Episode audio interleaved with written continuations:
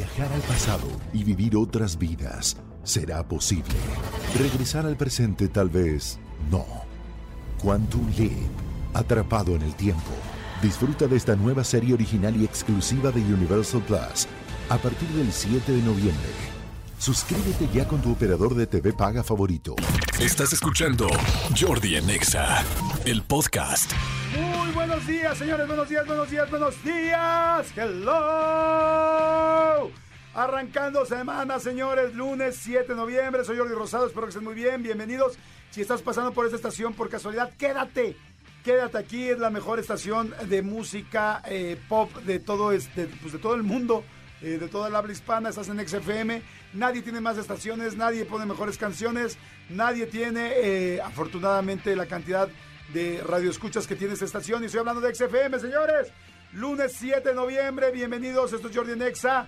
Saludos a toda la República Mexicana, a toda, toda la gente, a la gente de Córdoba, Veracruz que nos escucha, a la gente de Nogales, Sonora, de Poza Rica, a la gente de Acámbaro, Michoacán, de Morelia, de Comitán, Chiapas, de Villahermosa, de Tuxtla Gutiérrez, San Luis Potosí, de Coatzacoalcos, a la gente de Ciudad Victoria, a la gente de Durango, Durango. Este programa es nacional, a la gente de Guadalajara, a la gente de Monterrey, a la gente de Tijuana, muchísima gente de Tijuana, de Yucatán, a la gente de Valladolid, en fin, a toda la gente, a la gente de Celaya, Guanajuato, bueno, a todo Guanajuato, a la gente de San Miguel, en fin, a todos, a todos, a todos. Gracias por escucharnos y por supuesto, Ciudad de México y Estado de México, que somos los anfitriones de este programa, pero solamente los anfitriones porque este programa es todos unidos, todos juntos, un, dos, tres por mí, por todos mis compañeros. Aquí es de todo México y no solo de todo México, ¿eh? Hay mucha gente que nos escucha, este, mucha gente que nos escucha en Estados Unidos, muchísima, y mucha gente que nos escucha en Centroamérica. Todavía más en Estados Unidos. Hay mucha gente que nos escucha ya, así es que saludos a toda la gente que escucha el programa en Estados Unidos y toda la gente que escucha el programa por podcast. Espero que hayan tenido un fin de semana padrísimo. Yo, mi fin de semana estuvo increíble, cargado de energía, con un curso fantástico que pude ir a tomar, este que les conté, ya les contaré más adelante de él. Este, pero bueno, ya con toda la pila y con la mejor de las actitudes aquí en la Ciudad de México para que podamos estar juntos, a todo, con toda la gente que está haciendo home office, a todo mi comando Godín de este programa, Comando Godín de Jordi Nexa, les mando la mejor de las vibras, a todos los que tienen que trabajar hoy, pues como todos que estamos ya ingándole, les mando la mejor de las vibras y espero que estén muy muy bien. También un día como hoy salió la película, una película súper súper icónica, que si no han visto tienen que ver, que es In- Interest- Interestelar, de, dirigida por Christopher Nolan. Es una película importantísima en el cine, ya es de súper ultra culto. Si no han visto Interestelar, la tienen que ver. ¿Dónde estará? ¿En qué plataforma estará Interestelar? Me suena como que está en Star Plus o en HBO Max o algo así en HBO Max. ¿Ven? Sí, está en HBO Max. Este, que también, por cierto, esta semana está llena en la Ciudad de México, no sé las demás ciudades, de esta promoción de La Divida Comida, que es como un nuevo reality eh, de HBO Max que se ve que está bien padre, donde está Belinda, donde está, este, ¿quién más está? Faisy, eh, está Emanuel, mucha gente que, que empezaba a, más bien que invitaron a los demás a sus casas a ver quién es el mejor anfitrión, quién cocina mejor y quién atiende mejor y con una chisme y plática padrísima ahí. Entonces está Manuna también, está muy interesante, véanlo. Este, yo todavía no he visto el primer, perdón, no les puedo decir si está, muy interesante el concepto, yo todavía no lo he visto, pero seguro está muy bien hecho, así es que véanlo, la divina comida. Manolito Fernández, buenos días, amigo, ¿cómo estás? Arrancando la amigo. semana. Bien, bien, bien, feliz de, de- de verte, saludarte. Este, eh, ya prácticamente eh, recta final, ya, ya estamos a nada de que arranque eh, el mundial, lo cual me tiene a mí muy emocionado. ¿Cuántos días faltan para el Mundial? Ya nada, ¿no? Nos faltan ya exactamente son. ¿Cuándo arranca? ¿Qué día arranca? Arranca el ¿qué? de noviembre, el 16 de noviembre me parece una cosa así. Este, pero No, estamos a 10 días, 11 Sí, días. sí, sí, prácticamente 11 días, 10 días por ahí de que arranque. Este, y esperen, porque aquí, aquí en, en Jordi Nexa hay, hay, un, hay un par de cosas que se enciman con Jordi Nexa, pero obviamente la FIFA dijo, démosle prioridad a Jordi Nexa. Claro, exactamente. Entonces esperen porque va a haber noticias y vamos a, tener sorpresas. Sí, porque vamos a tener algunos eh, partidos que sí se juntan a la hora que nosotros estamos aquí en el programa, ¿no? Exactamente. De hecho, Sí, creo que el primero de primero, México, el de ¿no? Polonia. El de Polonia, sí.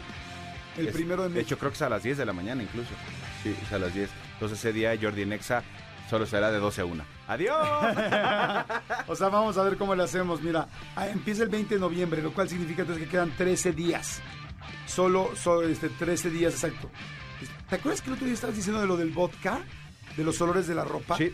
Que, que cuando hay que eliminar olores en la ropa, mira, ya nos están diciendo aquí, dice, para la ropa con mal olor, atomiza un poco de vodka y deja secar. El alcohol es un antiséptico que destruye las bacterias que causan el mal olor. También funciona muy bien con el calzado. Mira qué interesante, amigo. El otro día estabas diciendo eso, creo que la semana pasada, ¿no? Ya no sé Sí, sí, sí, la semana pasada platicábamos por lo del vestuario que utilizan algunos este algunos eh, celebrities en sus en sus eh, shows o así. Eh, con el vodka es como eliminan el olor porque el olor porque evidentemente no se puede lavar todos los días un vestuario de, de show. Exactamente. Pero bueno, señores, este, el asunto es que es lunes, vamos a arrancar la semana. Los que aman el fútbol, pues ya no puede estar más cerca. ¿Ya acabaste tu álbum, tu panini o no? El primero ya. Me Sí. faltan otros dos.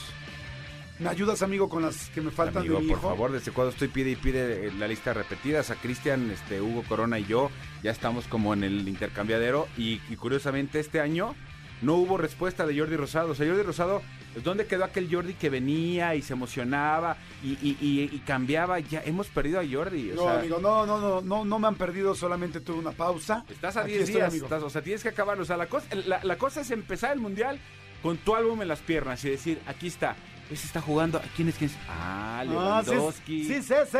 Sí, sí, sí, sí lo tengo. Exactamente. Pues malditos perritos adorables. Este, vamos a arrancar la semana con todo. Toda la gente que viene manejando. Eh, les deseo que tengan un excelente día, que esa espalda esté bien, que esas piernas estén bien, que no se les este, acalambren tanto, que les vaya a todo dar a todos los que tienen que manejar eh, trabajando y a todos los que manejamos todos los días en las diferentes ciudades de la República, ¿no? Porque cada vez hay más tráfico. Exactamente, fíjate que ya aquí me, me están poniendo en, en Twitter, eh, dice martes 22 es eh, México contra Polonia y es a las 10 de la mañana. Ahí sí nos va a agarrar eh, arrancando el programa. Más bien a ellos están diciendo, chingale, ¿cómo le hacemos para jugar? Si, Sí está Jordi está Nexa. Jordi Nexa, pero bueno, pues ustedes se lo buscaron. El siguiente Es su juego, perro, ustedes lo amaron. el siguiente juego que de una vez vayan preparando la carnona asada. Mis amigos de Mu, Mu México, por favor, para el sábado 26 a la una de la tarde contra Argentina. Ok. O sea, día perfecto para carne asada, amigo. sí, no O sea, para carne asada. Y el, y el siguiente juego es miércoles 30 contra Arabia Saudita, pero es a la una. O sea, acabando yo. Gracias, nos escuchamos mañana. Nos quitamos la- el traje de Exa, nos ponemos, o sea, nos quitamos la naranja, nos ponemos la verde y nos vamos a. a- ¿Sabes a qué podemos hacer ese día? Lo podemos hacer desde mi casa. Hacemos carne asada ahí, transmitimos el programa desde ahí, el día del primer partido. Ah, dice que son, no se pega con el de Argentina. Eh, No, no, con la Argentina no, Ah, con la Argentina ok. se pega el, el- si no, el, el martes a ver, a- vamos a algo padre, ya verán.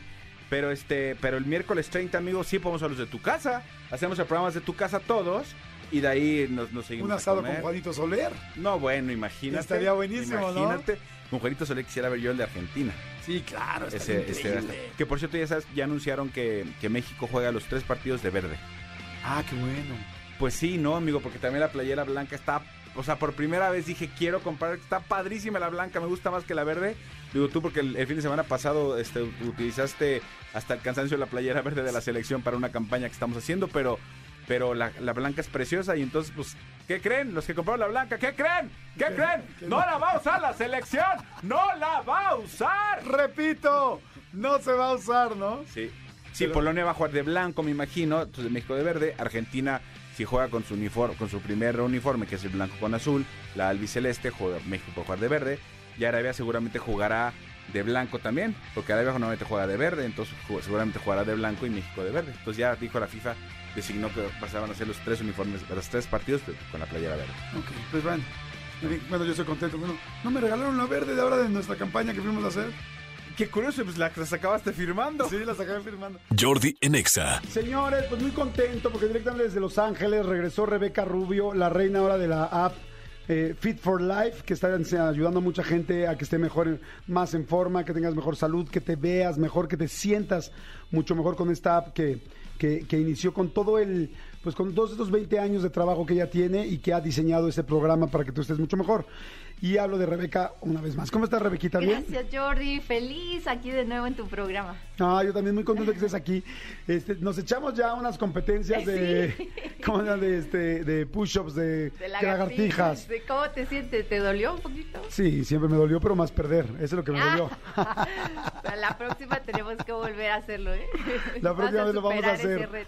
Hicimos una competencia muy padre cuando nos platicaste de las apps de, no, de esta app de Fit for Life que estás haciendo y que tanta gente está siguiendo. Pero ahora traes una nueva, una nueva sorpresa y me gusta mucho porque tiene que ver con la edad. Me dijiste el otro día una frase que me encantó, dijiste, la edad es solo un número.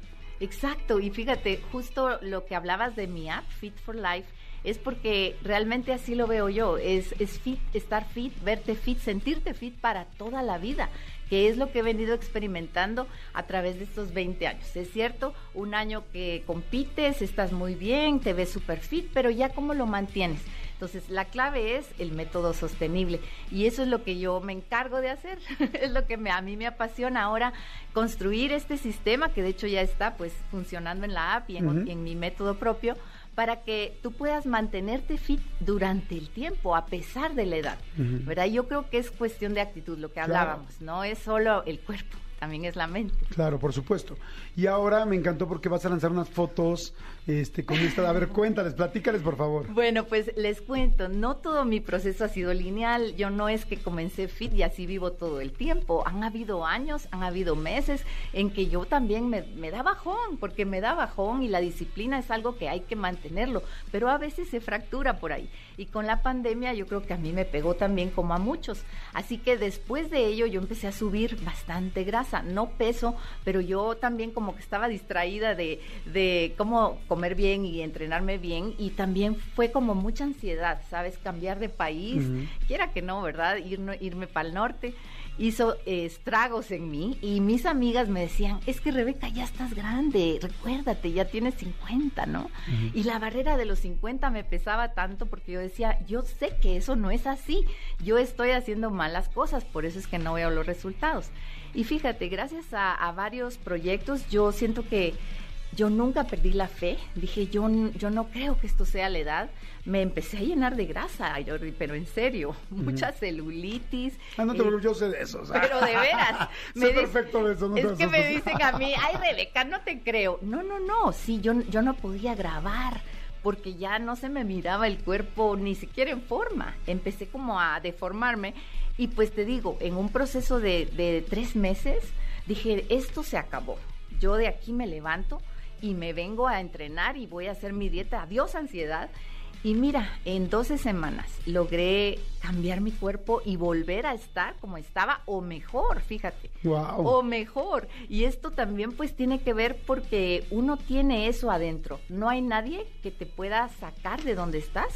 Solo tú mismo puedes hacer que vuelvas a estar bien. Claro. No hay nadie, porque ni porque te presenten entrenadores o, o, que te digan la dieta milagrosa, si tú no estás dispuesto a cambiar y a salir adelante, no lo vas a lograr. Sí, tienes que ser tú el primero que esté dispuesto a hacerlo. Y cuando me veo al espejo digo, esto tiene que quedar en fotos, pero no van a ser fotos normales. Voy a hacer una foto al desnudo. Ok.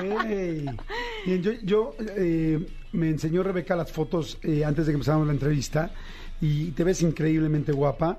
Y, pero nunca habías hecho unas fotos de al desnudo. Fíjate que no, no la había, no lo había hecho y era algo como que se presentó en mí y, y justo conocí a la persona indicada para hacer las fotos porque eh, justamente allá en California está el fotógrafo que le tomó fotos a Schwarzenegger, a todos los campeones bodybuilding desde hace años y lo conocí y fue como perfecta la, el match que hicimos porque le digo, hagamos esto y me dice, perfecto, yo he hecho eso muchísimo. Y hizo una iluminación, Jordi, que bueno, ya la vi. Sí, está padrísima. Oye, ¿la gente puede ver las fotos? Sí, de ¿En hecho. ¿En dónde las puede ver? Pues ahora. Oye, perdón, todo el mundo, no, todos así, listos para apuntar. Es que si van a verla, se ve guapísima, se ve muy linda y sí está bien padre, sobre todo que tomen la referencia de lo que estamos hablando. O sea, es el cuerpo de una mujer eh, de 51 años en este momento de su vida. O sea, para que tú ubiques todo lo que podemos lograr si nos los proponemos. ¿Dónde pueden ver las fotos? Actualmente ¿En, tus redes? en mis redes, en Rebeca Rubio Oficial, pues ahí se hizo la primicia. ¿Esa es, tu página? Ese es eh, Rebeca Rubio Oficial, es mi Instagram. Ah. También está Facebook, Rebeca Rubio Fanpage. Uh -huh. Y también en YouTube hay un poquito de ello porque conté parte de la experiencia y de por qué lo hice así, ¿no? Ok, a ver, todo el mundo síganla en Rebeca Rubio Oficial. En este momento ya vamos a ver las fotos. Y este, ¿te dio pena hacerlas o no? Fíjate que fue una sesión súper difícil porque sí, no es lo mismo hacerlas en top o hasta en bikini, ¿no? Ahí pues era una experiencia de mucha confianza con el, con el fotógrafo, pero no podíamos usar ningún prop. ¿Verdad? No podíamos eh, taparme, o Estoy sea... viendo la sesión de glúteos perfectos, estoy impactado. muy bien, eso no lo había notado, muy bien. Amigo, ve por favor glúteos perfectos y mándalo. Oye, y este, pues sí, fue una sesión súper difícil, ¿eh? Porque era una, era un punto donde yo no me podía parar de así relajada, ¿no? Era, sume el estómago, ahora flexiona el bíceps y ahora sonríe. era Sí. todo al mismo tiempo y de repente, hey, pero tápate bien porque el pelo se movió y entonces la uy se salía por ahí y por allá. Entonces, bueno, fueron solo dos personas estuvieron presentes en la sesión y yo. Así que fue una experiencia sin igual, pero al ver el resultado, dime, Oye, eh, esposo, novio, pareja tienes? pues bueno, te cuento que gracias a esas fotos Sí, por eso te preguntaba. pasaron algunas cosas y bueno, de nuevo ando solterita. Ok, no, te lo preguntaba porque yo, yo pensaba, dije, bueno, pues el novio debe estar feliz, ¿no? Pues debería, ¿no? Debería. Pero no siempre, no, no siempre es fácil. No fue así. Pero bueno, oye, te felicito. Vayan a ver las fotos, vayan a seguir su app que es Fit for Life. Las fotos están, la verdad, padrísimas, están muy, muy lindas y sí es impactante un cuerpo eh, así de trabajado, pero sobre todo un alma y una vibra de cómo uno se quiere sentir mejor. Exacto. Me encantó, la edad es solamente una, un, número. número. y tú decides qué edad, de qué edad te quieres sentir. Exacto. Si tú pudieras, fíjate, está padre eso como parece como, como hasta parece un concepto, ¿no? Si tú pudieras elegir qué edad quisieras tener, ¿cuál tendrías? Y luego decir, pues es que puedes, nada más decídete hacerlo. ¿Y sabes con qué terminamos este? La mejor edad es la tuya. Claro. Exacto. tú decides. Es la que tienes, exactamente. Exacto. Oye, gracias, muchas gracias, Gracias, Rebeca Rubio. Síganla, muchas gracias. Jordi en Exa. Señores, pues en este lunes que seguimos arrancando la semana, pues hay mucha gente, saben que todo nuestro comando Godín, toda la gente que trabaja, que nos escucha, que está en chamba, en oficinas, desde oficinas muy chiquitas, talleres muy chiquitos, hasta empresas súper transnacionales, gigantescas, directores, eh, directoras de marketing, de, bueno, de recursos humanos, de todo, CEOs, nos escucha todo el mundo. ¿Estás de acuerdo, amigo? Nuestro comando Godín es muy, pero muy Es de amplio, ¿no? amplio espectro. Es de amplio Es de espectro. amplio espectro, exactamente. Exactamente, nos escuchan mucho.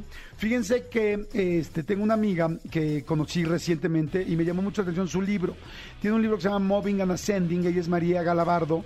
Y, este, y María, eh, pues es una chava emprendedora, activista, muy clavada también con la, la defensa de los animales, pero algo muy interesante. Es una deportista así full, full, full, de triatlón, de así de ganadora, campeona y todo el rollo. Una mujer muy guapa además, pero algo que me llama mucho la atención es que es una mujer que ha enfrentado, por lo mismo que es una chava muy profesional, ha enfrentado lo que es mobbing. Ahorita nos voy a explicar lo que es mobbing, pero bueno, les platico así muy genérico.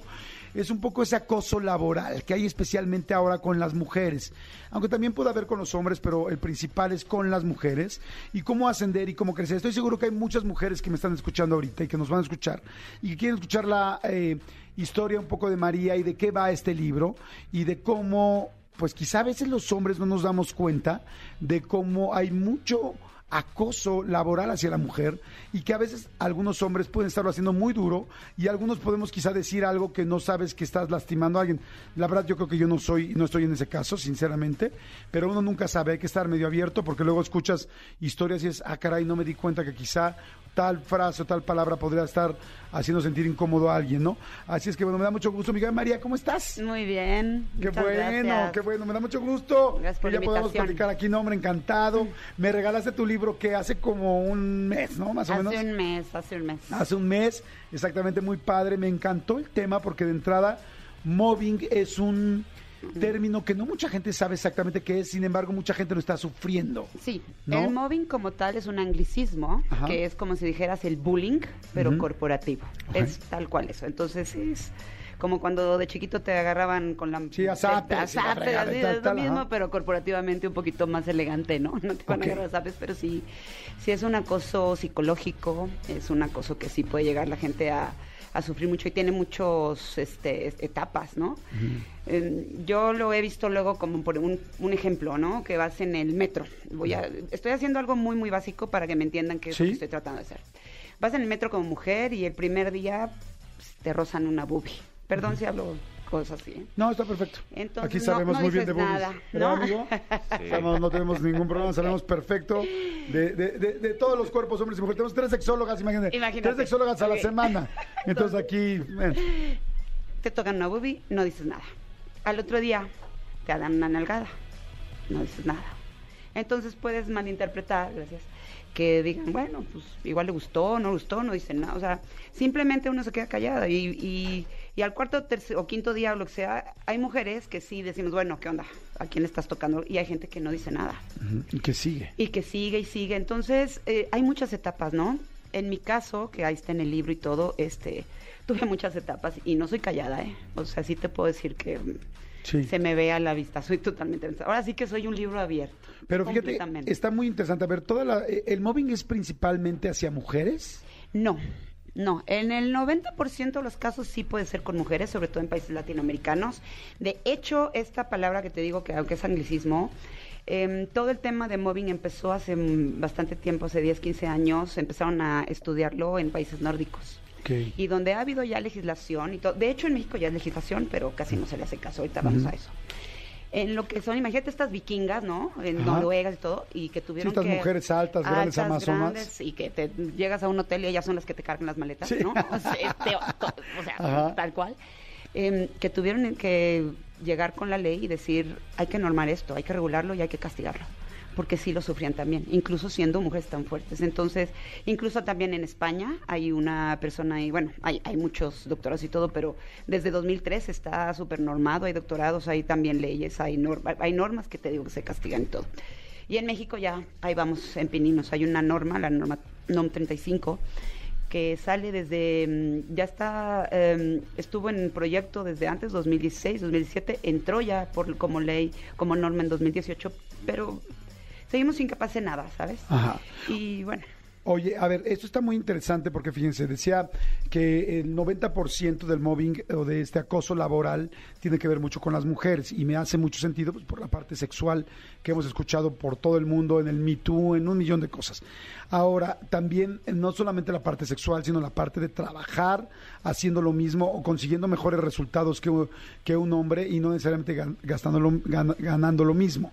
Yo alguna vez escuché el término que yo no conocía hace dos o tres años del techo de cristal, que unas amigas mías, muy, muy, muy competitivas y muy profesionales, este, decían es que el techo de cristal, yo decía, ¿qué es el techo de cristal? Estamos comiendo los tres, y yo, ¿cómo es el techo de cristal? Y decía, eso que te hacen sentir de que sí, tú eres una chingona, y eres la directora y todo el rollo, pero en realidad no te dejan subir porque los directores quieren ser los hombres y ellos quieren mandar, y entonces como que te hacen ver que no hay techo, pero en realidad sí lo hay, por eso es de cristal. Y eso me encantó. Hay una parte que empecé a leer de tu libro que me llamó mucho la atención, eh, porque me gustaría empezar desde el inicio. Y me gusta mucho porque en tu libro empiezas a contar mucho desde tu infancia, desde cómo era tu infancia, desde tu familia, desde que en un momento que tú creías que toda la parte económica estaba muy resuelta y resulta que no estaba tan resuelta y que también hubo problemas y momentos difíciles en tu familia, aunque era una familia que no tenían problemas económicos, de repente al, tener un problema con la separación de tu padre, empieza a haber problemas económicos y empiezas tú a tener que vivir otra cosa y que inclusive tu seguridad y tu autoestima no, es, no era la mejor, como la de muchos no ha sido, ¿no? Que, que, que de repente no te sentías quizá tan vista o que de repente no te sentías este, quizá tan volteada a ver en muchos aspectos, desde el emocional hasta el físico. Y entonces yo creo que ahí empieza también muchos de los problemas de todos, hombres y mujeres. Entonces cuéntame un poquito de, porque creo que de esto se desprende también cómo después nos cuesta trabajo poner límites y decir, güey, alto, Sí. te estás abusando de mí. Sí. ¿Cómo era un poco esa parte de tu vida? Pues mira, es, es ahora sí que es la base, la educación, tus valores. Y si te empiezan a mover, ¿no? Como yo le digo, que ni, ni existe la palabra, pero si empiezan desde Acosar tu casa a acosar, desde que, incluso entre hermanos, ¿no? De que dicen, ay, este, la, la bonita y la no tan bonita, ¿no? La feita, o, o la fuerte o la chiquita, o, o sea, desde entonces tú te empiezas a hacer chiquito. Súper importante. Y, y no es que lo hagan tus papás con saña, propósito, no, ajá. simplemente no se dan cuenta, como tú cuando ahorita que empezaste, igual no te das cuenta cuando le dices a alguna mujer que le está molestando.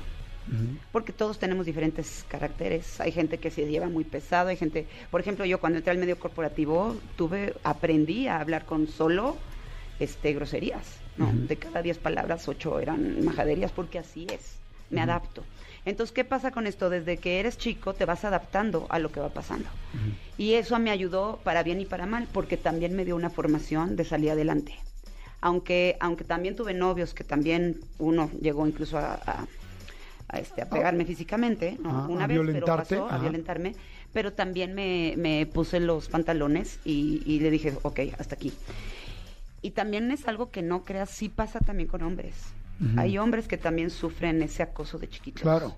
Sí, por supuesto. Yo y cuando también se ve cuando crecen. Yo, por ejemplo, yo no soporto eh, de repente en todas las oficinas, en las mujeres quizá eh, no lo he notado tanto porque no trabajo, no he trabajado tanto en las oficinas con mujeres, pero con los hombres, siempre noto al que hacen menos o al que siempre están chingando, al que siempre están bulleando, y, y dices, güey, y, este- el cuate es un, un nivel ejecutivo altísimo, y, y aún así, entre los ejecutivos o entre los directores hay siempre alguien que es, y digo, güey, o sea, me molesta mucho cuando están lastimando a alguien.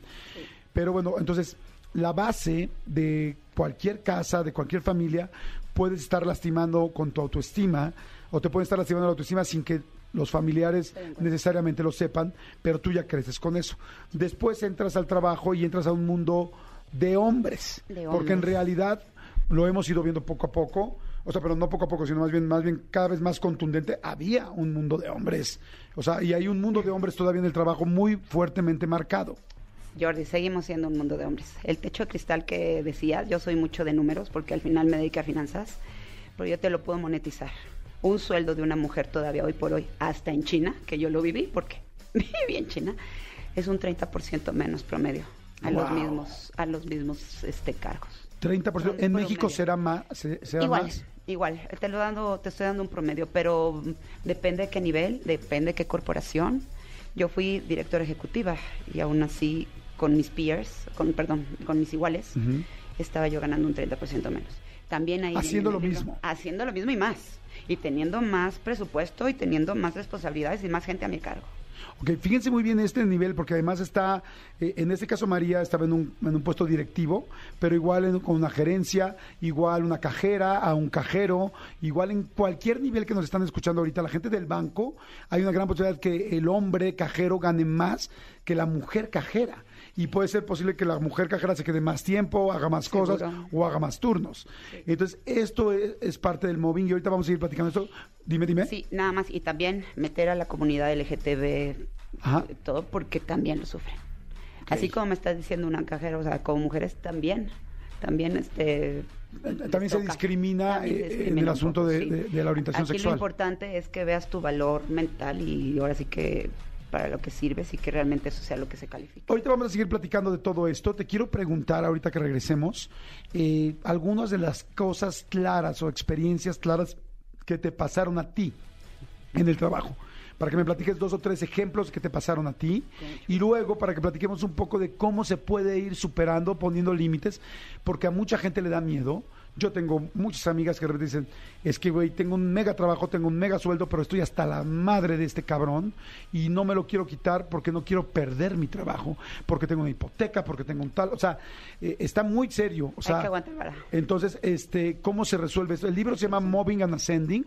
Ascending es de... eh, Ascender. De ascender. Sí. Ok, Acoso Laboral, de María Galabardo. Este libro es de, eh, ¿qué editorial? TAC. TAC Editores. TACK. ¿Dónde se puede conseguir? En Amazon. En Amazon. Ahí lo tienes ya en Amazon, está el link, también lo vemos en Instagram, ahí tienes Moving Ascending y viene directo el link. Pero en, en Amazon te metes directo Moving Ascending y ahí es directo. Perfecto, búsquenlo. Mobbing es con doble B. Mobbing and Ascending. El and es así como de, ya saben, el signito raro de signito and. raro de and. Este, pero bueno, es de María Galabardo. Pongan Mobbing y de volada les va a salir en. Amazon. Ahorita regreso para seguir platicando. Comando Godín, interesantísimo este tema. Estemos muy pendientes porque seguramente hay muchas mujeres y hombres que los están acosando y que no se vale, que tienes que poner límites porque, oye, si ya de por sí es difícil el trabajo, ahora aguántate una persona que te está lastimando, maltratando emocionalmente para poder seguir ahí o físicamente, aún peor. Bueno, ya no sé qué es peor, si emocional o física, creo que los dos están terribles. Regresamos, no le cambien, esto es Jordi Nexa. Jordi en Exa. Seguimos, señores, seguimos aquí en Jordi Nexa en este lunes, eh, platicando con María Galabardo, eh, con este libro que se llama Mobbing and Ascending, Acoso Laboral. Este, oye María, bueno, me estabas platicando en el bloque pasado todo lo que es mobbing, que es este acoso laboral, especialmente en 90% a las mujeres, este, de que ganan 30% menos las mujeres en todo el mundo todavía. eh, cosa que es la verdad inaudito y que no lo podemos creer, haciendo el mismo trabajo o inclusive más trabajo que los hombres. Ahora, eh, en el libro también eh, platicas, evidentemente, momentos difíciles y duros de ciertos acosos y ciertas cosas que, te, que viviste. Platícanos un poquito para que la gente vaya pudiendo conocer un poco de algunos de estos momentos. Sí, bueno, hay varios ejemplos, si me permites de uno rápidamente. Claro, por supuesto. Y este, es, es nada más como un ejemplo de lo que pasaba en la oficina, ¿no? Claro. Que- Eh, Cuéntanos, danos contexto. ¿En qué oficina estabas? ¿Qué puesto tenías? Bueno, no- Eh, si no quieres decir el nombre de la oficina, sí. no importa. Nada más Estuve dame en el medio financiero 20, 20, casi 20 años. Ajá. Llegué desde, empecé desde trainee hasta all the way. Acabé como una directora ejecutiva en Asia, en Hong Kong, siendo este, responsable de ventas entre América con Asia. Pero el mobbing donde se me dio más fue aquí en México, antes de allá, entre los años 2009, 2010 hasta 2012, exactamente. Y ahí es donde más me atizaban, pues sí llegué a tener breakdowns muy fuertes Ajá. todos los días llegaba llorando a mi casa. Prácticamente todos los días yo me subía a mi coche, me quitaba la careta y me iba llorando a mi casa y ahí estaba en mi casa mis perros esperándome para darme lengüetazos muy felices. Y, y sí es este, sí, sí te daba todos los días era un ejemplo diferente de, de lo que quieras, de de hacerte a un lado, de dar instrucciones y que te las desdijeran, de estar hablando con tu equipo y que te interrumpieran y que dijeran lo que está diciendo No se va a hacer. Quitarme clientes, evidentemente, ahí te estoy contando muchísimo el libro, Ajá. ojalá lo lean, es Claro, algo claro, importante. Sí, porque la cosa es Sí. ya leer del, el detalle. Pero sí hubo por ahí que eh, momentos que, por ejemplo, a mí la dirección ejecutiva como tal me llegó desde España por comité. No fue por un dedazo, ¿sabes? No fue corcholatazo, por así decirlo, que está ahorita en boga. Las cosas sí se luchaban por ellas y sí ponían, ponen, te nominaban y decían, bueno. Sí, aquí- quien tiene me- me- mejores aptitudes para tener todo ese y mejores resultados son- y, y si había promoción te avisaban con, con este te avisaban con, con una, una carta y por ejemplo yo llegó esa carta y a mí nunca me llegó me la tuvo que dar mi jefe y me dijo ya te me promocionaron ya te promocionaron María pero no quiero que digas nada O sea, es como no te quiero detener aquí. no simplemente no puedes hacerlo público Ah. que se den cuenta por por el directorio del banco que ya tienes este puesto y que ya estás más arriba y ya te promocionaron o sea cosas así de y, y te decía ¿por qué? porque yo no voté por ti, yo no te nominé a ti, por ejemplo. ¿no? Yo ni me- yo ni- sí, no, esto está fuerte. Si me dejas, leo rapidísimo supuesto. esto, no sé cuánto. Claro, claro, claro. Aquí dice, es el capítulo 8, Encontrando el Camino, dice, un fuerte ejemplo que en aquella época me quisieron atizar en una especie de tiro de gracia. Mientras en la matriz del banco se daba el anuncio de que se recontrataría personal en Latinoamérica y se, reco- se recortaría también por tema de ahorro en nómina, el, proceso siempre contemplaba invitar a todos los directores del área para comentar las razones de por qué su equipo debería permanecer igual o incluso crecer. Para mí era claro que no se debía tocar mi estructura, debido que bajo mi paraguas se asentaba más del 50% de los ingresos de todo el departamento. No solo era la responsable de la zona metropolitana y de cinco estados más del país, también estaba a cargo del área de cambios e inversiones a nivel nacional. Apenas con el equipo que contaba era suficiente para maniobrar. Tal vez entendería que se tendría que sacrificar uno o dos puestos, ya que así era la usanza para cumplir algo de lo requerido, pero aquí simplemente no fue así. A todas las áreas del departamento las dejaron intactas y solo fue a mi área a la que utilizaron para cumplir la cuota de recorte requerida. El recorte representó un aproximado del 40% del recurso humano. Nadie externo entendía la razón del por qué si era un área a mi cargo la que tenía el presupuesto más agresivo y cumplía por encima del 100% del éxito, fue a mí, a la única con el recorte personal. Ese es un ejemplo, ¿no? Sí, que empiezan a. que dices, ¿por qué a mí? ¿Por qué me están haciendo esto? ¿Y por qué te lo hacían? Fíjate que eso yo lo he estado tratando de visualizar desde hace muchísimo tiempo, incluso cuando, cuando escribí el libro. Al final del día, el tú ser eh, buena en lo que haces puede ser una constante que no le guste a los demás, hombres Que- o mujeres. Que los empieza. Sí, que te empiezan a ver con envidia, que, le- Es- que, que les, que sí, peligran sus puestos. Esa palabra de envidia, hay veces que no me gusta usarla porque como que todo se voltea a eso. No nada más es envidia, es también falta de motivación de la otra persona y falta de capacidad. Si es como me está, yo no quiero hacer eh, tanto como está haciendo esta persona. Sí, Entonces me es más fácil pararla Sí. a que no tenga esos resultados, a yo intentarlos o trabajar por ellos. Sí, tienes razón en la palabra envidia, pero hay que magnificarla. Ajá. ¿Me explico? Y, y también hay muchísimo machismo. Oye, la parte, exacto, machista y sexual a ti como mujer. Pues mira, yo cuando dije hasta aquí, fue casi después de esto que te acabo de contar, fue casi ocho años después, en el mismo Hong Kong. Ajá. Ahí está en el libro y hay un, hay un capítulo en específico que habla de eso y simplemente yo dije, esto no va a volver, a mí no me van a tocar, ya me, ya me movearon mucho tiempo.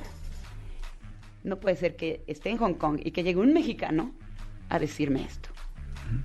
¿Qué tipo de acabó. cosas eh, hacen los hombres? Y vuelvo a repetir, aquí no me pongo en hacemos porque creo que yo no las hago en lo absoluto. Este, ¿Qué cosas hacen los hombres eh, cuando empiezan a, a atacar sexualmente a una mujer? ¿Cómo qué cosas? Porque de repente pueden parecer cosas que igual a un hombre no le parecen incómodas y a una mujer sí le parecen incómodas. Dame ejemplos. Pues que vayas bien arreglada, que vayas con una falda corta, que te sientas a gusto y simplemente te estén desnudando con la visión, completamente. Y te vean ya con... Y si tiene más jerarquía que tú, Ajá. crea que pueda verte más tiempo del requerido los- las boobies o el- lo que sea, ¿no? O las piernas o las pompis. Yo estaba en un mundo de hombres, siempre fui este muy adaptable, la verdad es que me llevaba pesado. Y si veía en algún momento que me estaban acosando, que, que lo hacen, hay veces que dicen, pues a ver hasta dónde se rompe el, el- el hilo, ¿no? Y si me digo, ¿qué onda? Es que se te perdió, ¿no?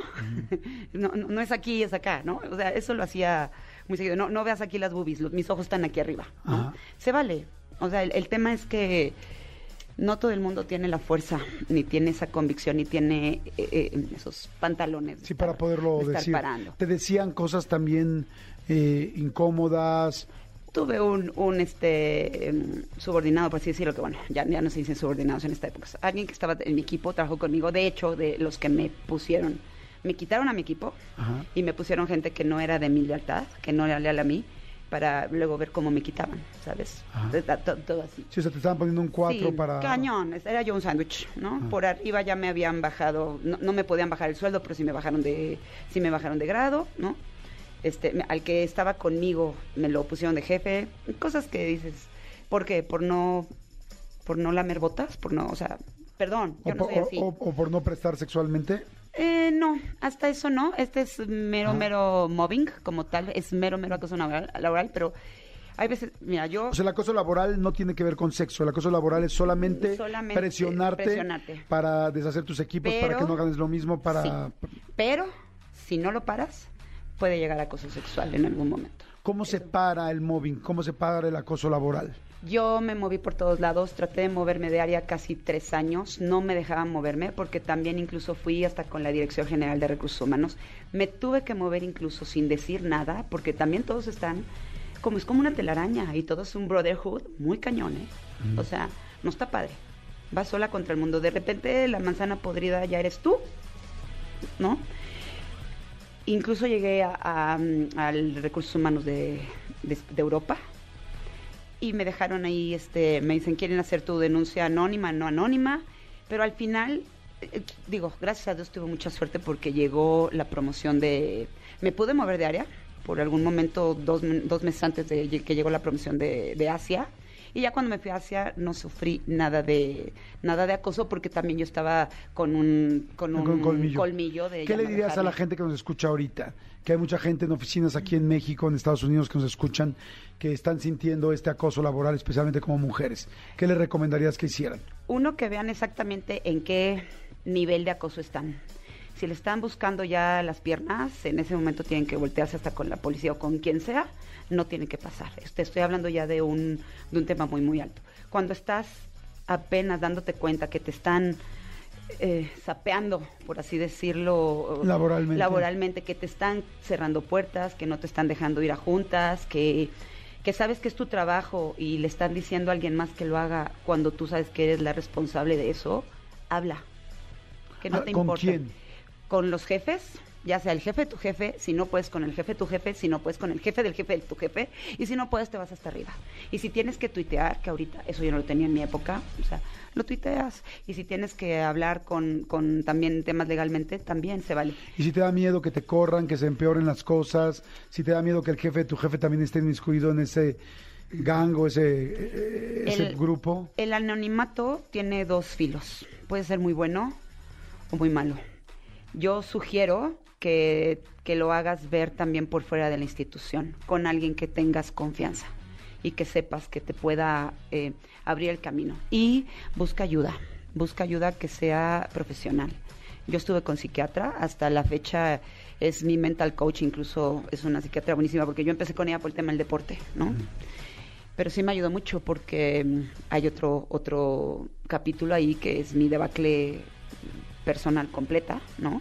Ahí lo verán en octubre del 2011 y cuando realmente no ves que haya una salida, pues ya te da igual, ¿no? Claro, no sí. debes de llegar a eso.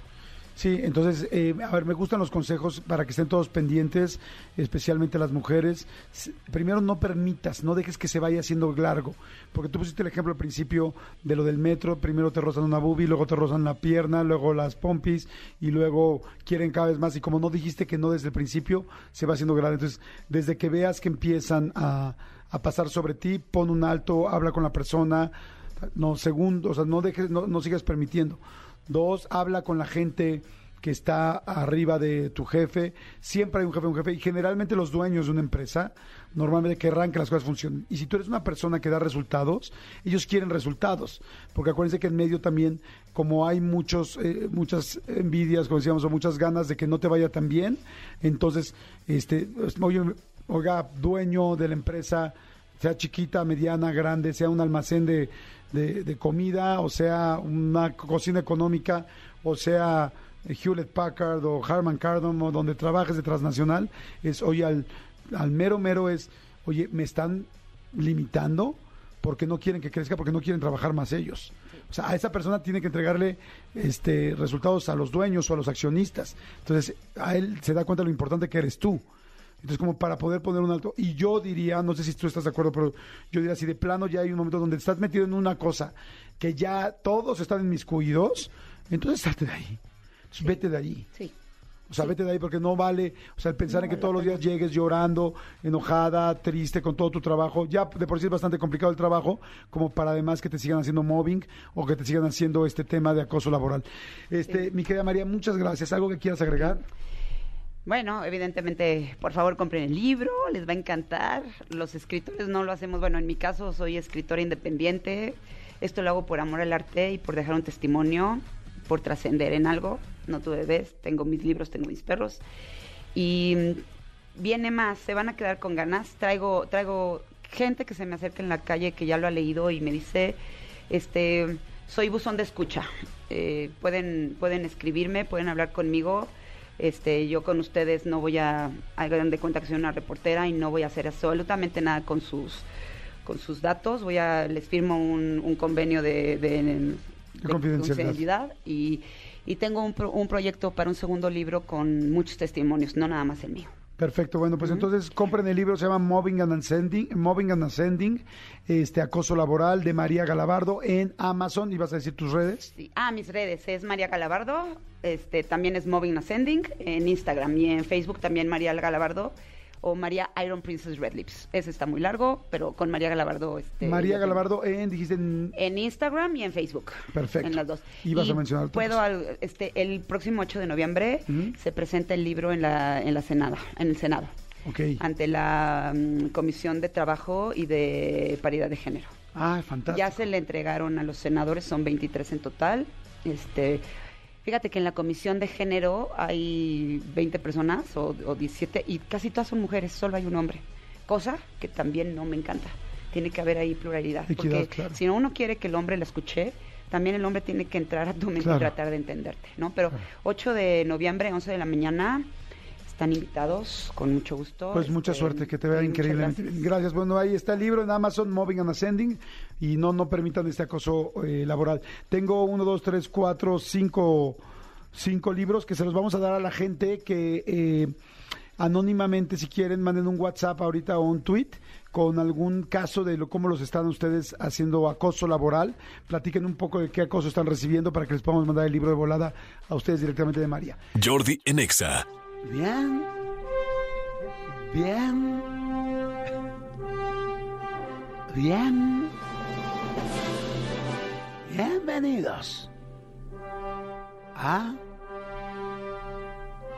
A. A. Co. Cosas increíbles. Esta sección tan famosa donde encontrarán puras cosas increíbles. Y donde alguien algún día en la vida te dirá, carajo, ¿cómo sabes tantas cosas increíbles? Y tú le podrás decir con toda la calma, perdón, pero que escucho Jordi Nexa. Y ahí sacan muchas cosas increíbles. Es por eso que esta sección se llama Cosas Increíbles. En nuestro capítulo de Cosas Increíbles de hoy, le recordamos que todas las cosas increíbles son completamente reales, auténticas e inclusive ustedes mismos las podrían verificar. Bienvenidos a Cosas Increíbles. Decir groserías, sí, decir groserías extiende un 50% la capacidad de soportar el dolor. ¡Wow! Cosas increíbles. De ahí viene el famoso. ¡Ay, cabrón! ¡Ay, cabrón! ¡Ay, cabrón, ay, cabrón! ay, mi dedito, ay, no, chingues, ay, no, grite usted, grite lo que usted quiera. Los dientes Entes. son la única parte del esqueleto que puedes limpiar. cosas increíbles. Y hay quien no lo hace y les apesta el hocico horrible. Malditos perros. Malditos perros sucios. El tamaño del pene erecto. To- Repito, el tamaño del pene erecto suele ser proporcional a la distancia de la punta del pulgar a la base de la muñeca de la mano. Del pulgar a la muñeca. De la mano. Háganlo todos. Seguramente todo el mundo lo está haciendo ahorita en su casa en su momento. Y yo digo, sí. Sí puede ser. Sí. Exactamente. A ver, amigo, pon haz- haz tu comparación. A ver, amigo, acércala. Un poquito más chiquito. Ya sé, amigo, pues Eh, es que traigo tenis de suelas. ¡Cosas increíbles! Intentar estornudar con los ojos abiertos Ertos. puede provocar un paro cardíaco y- Aco. y un daño irreparable Hable. en los pulmones. Cosas increíbles. La NASA, sí, la NASA considera buscar líneas rectas en el espacio, pues solo seres inteligentes las pueden hacer. ¡Wow! Cosas increíbles. Una mamá tiburón Bon. tiene varios fetos en, el- en su interior. el- en, su- en su interior. Faltó una coma. Or, or. Vuelvo a empezar. Una mamá tiburón, Tiburón. tiene varios fetos en su interior. Interior. El primer bebé en formarse Arce. Se come a sus hermanos en el útero. ¡Maldito! ¡Cosas! ¡Gandallas, canijas! gandallas, maldito tiburón! Usa dientes. Baby Shark, maldito. Culero. Los hombres, sí. No las mujeres, no los niños y no las abuelas. Los hombres eyaculan mejor cuando traen calcetines por el calor, por el calor que se concentra en los mismísimos pies. Cosas increíbles. Adolfo Hitler, Hitler. pintaba tarjetas en acuarela y las vendía a los turistas antes de convertirse en un dictador. Cosas que no tenía la menor idea de este gandalla. Una rusa, Hágame el favor. una rusa, Hágame el favor. una rusa tiene el récord Guinness de levantar con su vagina 14 kilos de peso. Cosas de perrito. Que además creo que ya habíamos dicho alguna vez aquí en este programa. No, lo dijimos en el otro con Juan Pazurita. Ah, con razón. Ejercicios de Kegel. Cosas increíbles. Que ya no me acordaba que las dije en otro programa con Juan Pablo Zurita, pero es que son tantas cosas que hacemos que ya de repente ya no me acuerdo dónde la dije. Cosas increíbles. Vamos a un refil y regresamos. ¡Ah, no! Cosas increíbles. Esto es de todo, de todo mucho, no. Cosas. Esto es de noche con yo, no. Cosas. La máquina está estropeándose, ¿no? La patada de un avestruz Tus. tiene la suficiente fuerza Esa. para matar a una persona.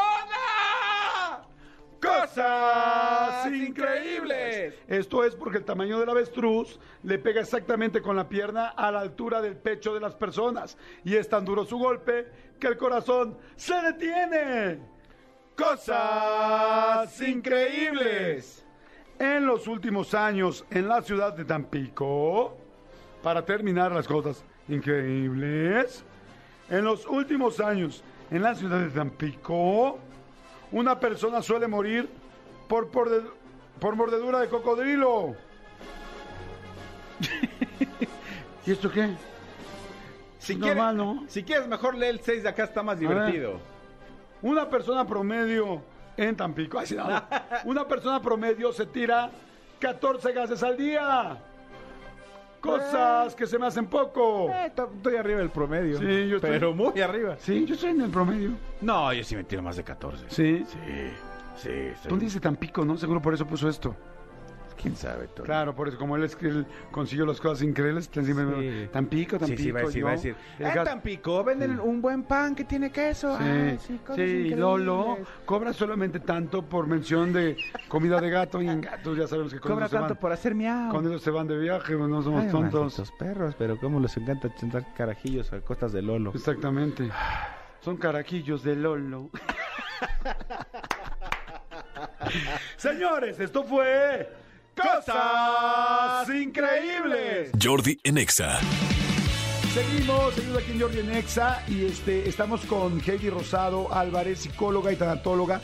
Vino hace mm, prácticamente una semana y estuvo bien interesante el tema. Eh, habló de eh, la prevención del duelo complicado. El duelo complicado, cosa que me sorprendió muchísimo porque, bueno, les hago un resumen rapidísimo eh, para la gente que no escuchó la, la primera parte. El duelo complicado es todo el mundo sabemos que cuando hay una pérdida de persona, de una amistad, de un trabajo, de un país, de, de inclusive una enfermedad que te digan terminal, ahí hay un duelo. Esos duelos normalmente nos explicaba la doctora Hedy la semana pasada que duran entre seis meses y un año, eh, de una manera natural. Sin embargo, si estos eh, duelos se empiezan a alargar más de este tiempo y además las molestias, los dolores y el extrañamiento, por decirlo de alguna manera, en lugar de ser algo que va disminuyendo, es algo que va creciendo, es una clara señal de que estás entrando a un duelo complicado. Y el duelo complicado es un duelo que, como su nombre lo dice, se va haciendo cada vez más difícil al grado de no solamente haber perdido esa persona o esa oportunidad, sino que sigues perdiendo cosas en tu vida, a lo largo de tu vida, a tal grado que mucha gente llega inclusive a privarse de la vida, o sea, a, perder, a perder su vida. Lo cual significa que quizá la muerte de un familiar tuyo podría terminar con la- tu propia muerte otra vez o con la muerte de otro de tus familiares porque no pudo aguantar el duelo y se convirtió en un duelo complicado. Así empezamos la semana pasada. Heidi, ¿cómo estás? Hola, buenos ¿qué tal? días, Muy ¿cómo buenos estás? días, ¿cómo están? Bien, Gracias por acompañarnos a todos. Es el general del duelo complicado, más o menos lo que dije. Sí, está muy bien, correcto. Perfecto. Eso fue lo que platicamos la vez pasada. Así Hubo muchísima gente que mandó preguntas y que eh, me comprometí con ellos a ir pasando las preguntas contigo. Pero me gustaría nada más ahorita que ampliaras un poco el tema para la gente que nos está escuchando. Entonces, el duelo complicado eh, se da mucho, es muy normal, ¿no? Y, y cuánto tiempo tarda en curarse un duelo complicado. Ok, en general no es tan normal, en general todos tenemos un proceso de duelo y en general la mayoría de las personas logramos salir adelante. Sí es raro que se vuelva complicado, ¿no? Pero digamos que pues, sería como un 20% más o menos, ¿no? De la gente que podría tener un duelo complicado. Ok. Hay gente que tiene más eh, eh, cercanía a tener un duelo complicado por algún rollo genético, por algo especial. Sí, por supuesto, depende mucho de nuestro entorno, ¿no? Porque podemos tener entornos muy conflictivos, ¿no? También depende mucho del apego que teníamos con la persona. También puede ser la parte hereditaria, porque se hereda muchas veces también este, esta parte de trastornos, o a veces también podemos heredar la parte de la depresión. Si ya teníamos, si no es por heredar, pero si nosotros ya teníamos ciertas situaciones de depresión o de ansiedad, las puede también puntualizar, ¿sí? Entonces, esas son las cosas en las que podría ayudar a que se vuelva complicado. ¿Qué, haces, por ejemplo, cuando te llueve sobre mojado? O sea, te va mal en esto, pierdes a una tía, luego te corren del trabajo, luego pierdes a la pareja y luego tiene un accidente otro familiar tuyo y fallece. Y dices, esto ya no lo puedo detener, ¿qué me está pasando en la vida? ¿Qué, ¿Qué, le dices como tanatóloga a una persona que de repente está en un momento así de su vida y llega porque perdió a una persona recientemente, pero lleva una cadenita de cosas muy serias que le han pasado que nunca se le juntaron en la vida en 40 años? Ok, yo creo que primero que hay que entender que en esta parte, pues la vida es de cambios, ¿no? Y al final de cuentas, si nosotros estamos en un mal momento o en un mal estado, pues puede ser que también tengamos cierta responsabilidad sobre no asistimos al trabajo, no llegamos temprano, ¿no? O probablemente estamos aislados de la pareja, o no comunicamos cómo nos sentimos con la pareja. Entonces, muchas de estas cosas también pueden estar provocando que mi actitud o que mi situación que no le estoy trabajando de una forma correcta, entonces también esté generando ciertos caos. No es que tengas mala suerte, sino que al final de cuentas todas las cosas que hacemos tienen consecuencias. Y al final, pues si de repente yo llego tarde al trabajo, o no atiendo a mi pareja, o no la pelo, o no le digo cómo me siento, porque no sé cómo expresarlo, pues al final de cuentas de repente la pareja va a decir, pues este, no sé qué te pasa, y siempre estás de malas, y bye, ¿no? O sea, entonces, al final, sí, creo que también un poco de nuestra vibración, vamos a hablar de eso, Jordi, un poco, creo que cuando nosotros tenemos una, bala, una baja vibración, Ajá. triste, depresiva, pues al final de cuentas, ¿no? También puede ayudar a que estemos más despistados, a que estemos, chin, pues es que ya perdí la, la cartera, ¿no? Pero pues es que realmente estoy en otro lado, estoy pensando en otras cosas, estoy distraído, estoy sumergido en mi dolor. Entonces probablemente pues le chocaste, pero no chocaste por mala suerte, sino chocaste porque estás ausente, ¿no? Y estás muy sumergido en tu dolor o en tus pensamientos o en tus recordatorios, ¿no? O sea, entonces realmente creo que conforme uno empiece a trabajar, lo primero, lo, lo que sigue, tanto con la pareja, como los accidentes, como el trabajo, como todas estas situaciones, pueden empezar a mejorar porque tú vas a estar más tranquilo.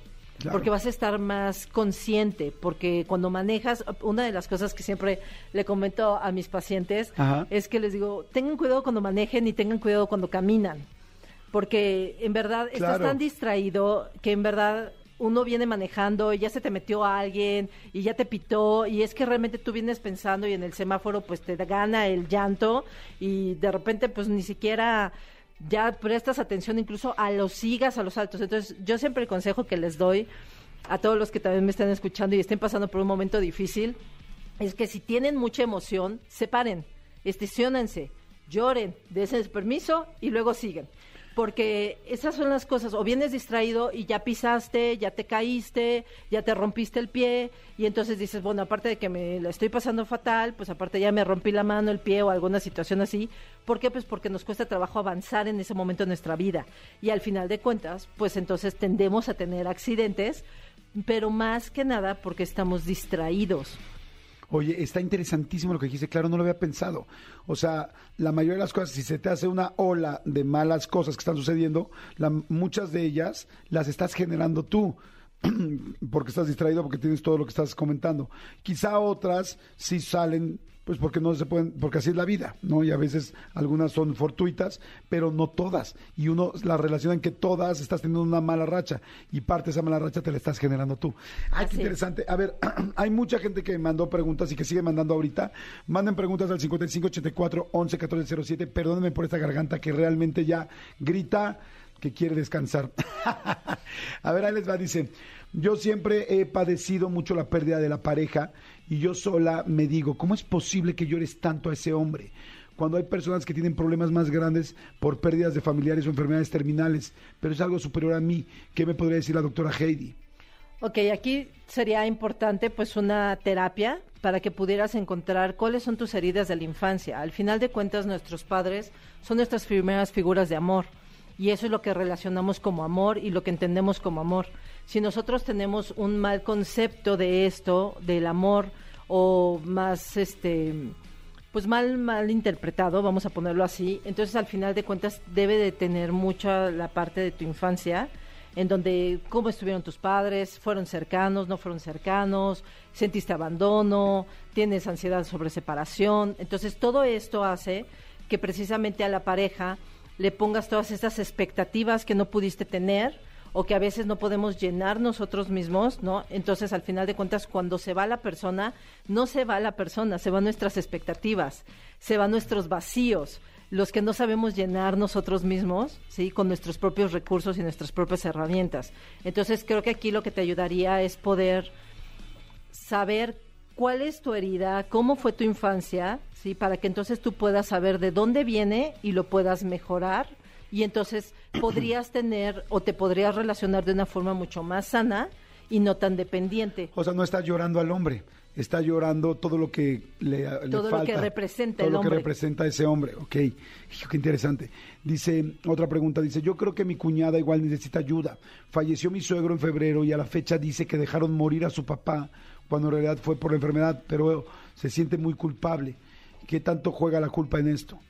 La culpa yo creo que es uno de los principales sentimientos y, em- o emociones que tenemos cuando tenemos una pérdida, porque al final de cuentas no podemos hacer nada o siempre pensamos que podemos hacer algo mejor.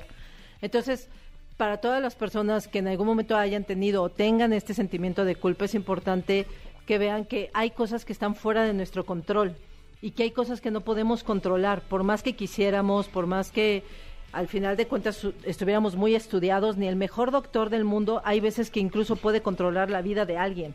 Por más que tenga maestrías, doctorados y mil especialidades, la vida es vida y al final de cuentas la muerte es parte de la vida. Entonces, hay momentos en donde hay que aprender a aceptar y también tener tolerancia a la frustración sobre las cosas que no pudimos hacer de la manera en la que quisimos hacerla, pero es que realmente en ese momento es porque no se nos ocurrió hacerlo de esa forma, porque en ese momento no lo pensamos o porque no tuvimos las herramientas o las posibilidades económicas o el conocimiento. Entonces, hay que trabajar esta parte de la culpa porque pues realmente la culpa se maneja con la parte de la tolerancia, de la aceptación y al final de cuentas de entender que no tenemos el control de todo en esta vida. Wow, qué interesante. Tienes toda la razón. Me hiciste pensar muchísimo ahorita en muchas cosas que uno de repente te da culpa y dices, bueno, no estaba preparado en ese momento, no tenía las herramientas, no sabía realmente hacerlo y me estoy culpando por algo que en realidad, pues es como si llegaras a construir un edificio y nadie te enseñó a construir un edificio, pues ¿cómo le hago? Y me culpo porque no pude construir el edificio. Güey, no sabías ni lo que era una plomada ni cómo hacer, usar el cemento. O sea, Así es. entiéndelo. Oye, a ver, vamos a ir rápido a, a- a corte o música, ya no sé, pero regresamos ahorita con, con la doctora Hedy Rosado, psicóloga y tanatóloga. Rápido, porque seguro hay gente que se está bajando el coche del metro tal y quiere tus datos. Eh, ¿Cuáles son tus datos? Y ahorita los volvemos a repetir este, para la gente que te quiera contactar. Perfecto. Mi mail es rosadohr@gmail.com. Lo repito, rosadohr@gmail.com. Me pueden encontrar en Face en Instagram como rosadohr y me pueden mandar un WhatsApp al 55 61 58 54 79. Se los repito, 55 61 58 54 79. Perfecto. Jordi en Exa.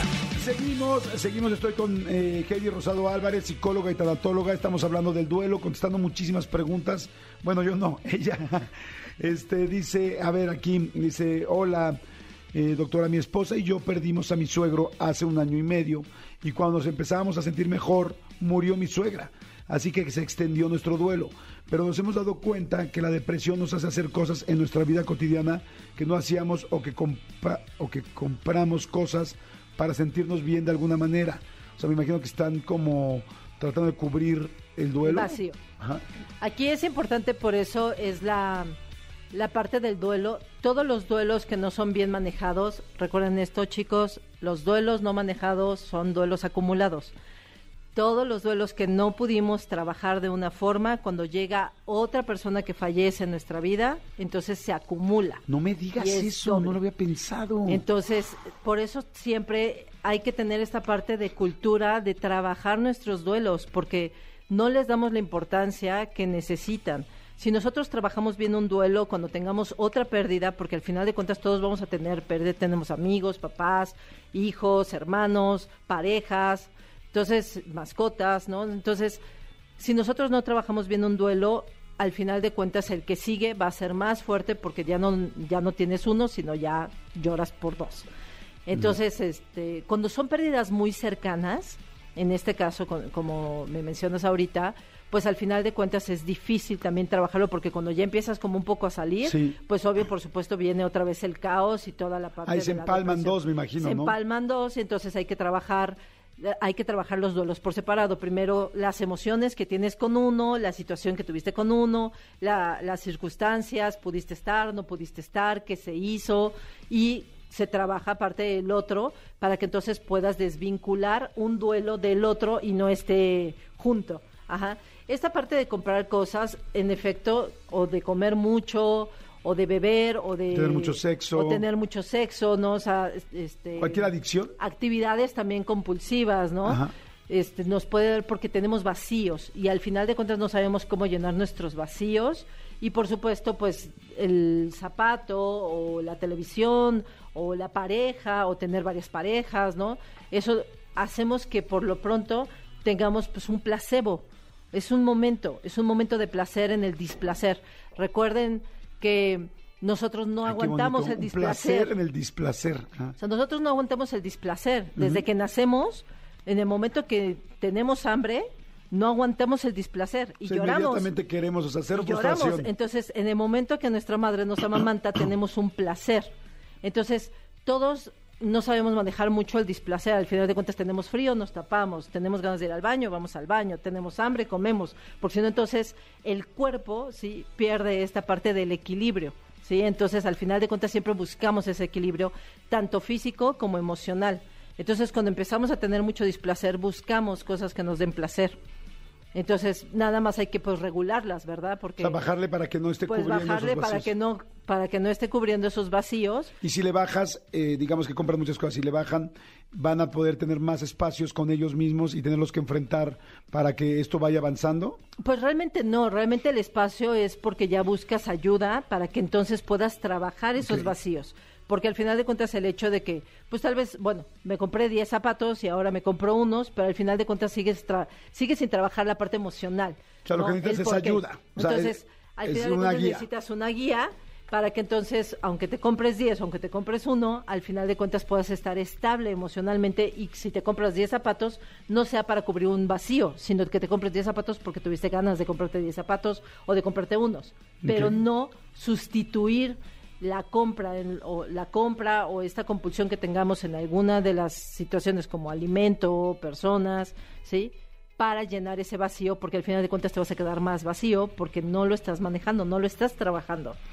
Ok, dice, hace unos años empecé a perder la salud. El hecho de ir al hospital una y otra vez empezó a dañarme. Lloraba cada vez que iba al hospital y sentía mucha tristeza, aunque me decían que ya lo superé. Llevo siete años y aún no puedo dejar de sentirme triste. ¡Ay, Eso es normal, fuerte! porque al final de cuentas, pues ya no puedes hacer las mismas actividades que antes hacías y ya no te sientes incluso muchas veces como la misma persona que antes eras. Lo que es importante es empezar a buscar nuevas opciones, nuevas cosas que puedas hacer dentro de tu condición para que realmente te puedas sentir mejor y aceptación sobre la situación que en este momento tienes y buscarle las cosas positivas dentro de lo que se pueda, aunque ya no seas la misma persona que antes. Ok, wow. Sí, pues sí, uno tiene que irse adaptando a la vida y lo que va pasando, ¿no? Dice, eh, yo le puedo preguntar a la doctora si es el mismo duelo una separación que una pérdida. Me imagino que una separación de una pareja que una pérdida de una persona. Pues realmente no son, o sea, lo que pasa es que aquí la parte es que cuando tienes un familiar, es de, cuando fallece un familiar, perdón, es definitivo, no hay no hay reversa. Y cuando tienes una separación, siempre tienes esa esperanza de que podría, al final de cuentas la persona sigue viva. Y entonces como sigue viva, pues sigue la esperanza de que probablemente tal vez algo podría cambiar o algo o, o te la puedes volver a encontrar. Cuando tienes una persona que ya falleció, pues no hay manera. Simple y sencillamente te tienes que resignar a que nunca la vas a volver a ver.